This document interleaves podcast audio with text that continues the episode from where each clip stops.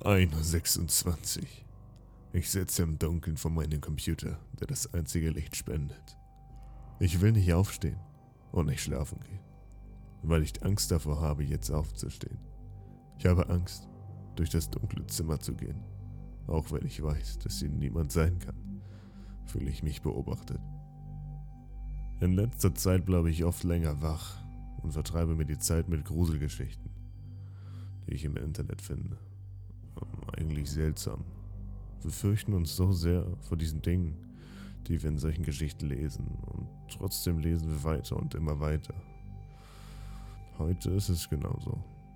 Aber gerade fand ich diesen eigenartigen koreanischen Comic, in dem es um diesen Geist einer Frau geht, die nach ihrem Baby sucht.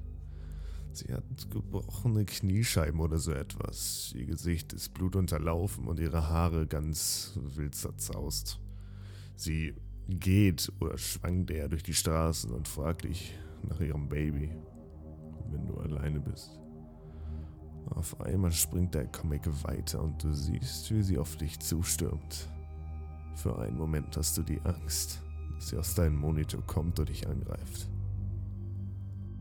1.33 Uhr. Es geht mir nicht mehr aus dem Kopf. Ich fühle mich immer noch beobachtet. Warum habe ich dieses blöde Licht nicht vorhin angemacht, als ich auf der Toilette war?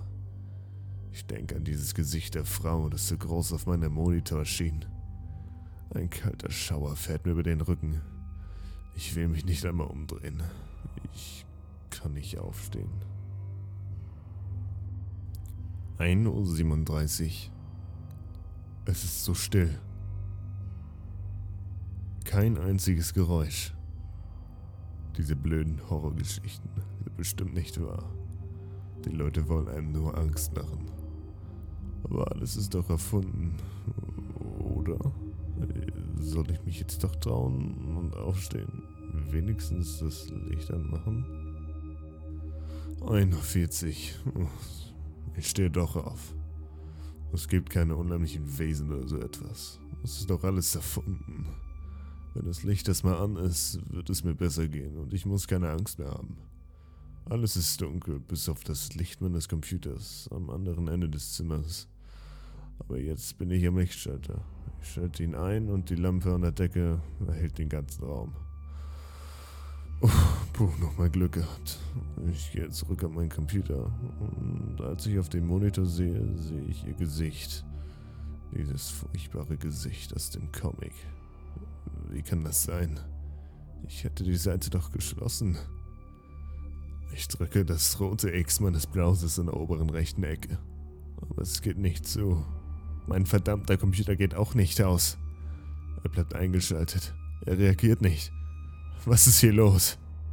Das Kabel. Zieh das verdammte Kabel, denke ich und beuge mich herunter zur Steckdose. Auf einmal höre ich eine Stimme direkt neben meinem Ohr. Wo ist mein Baby?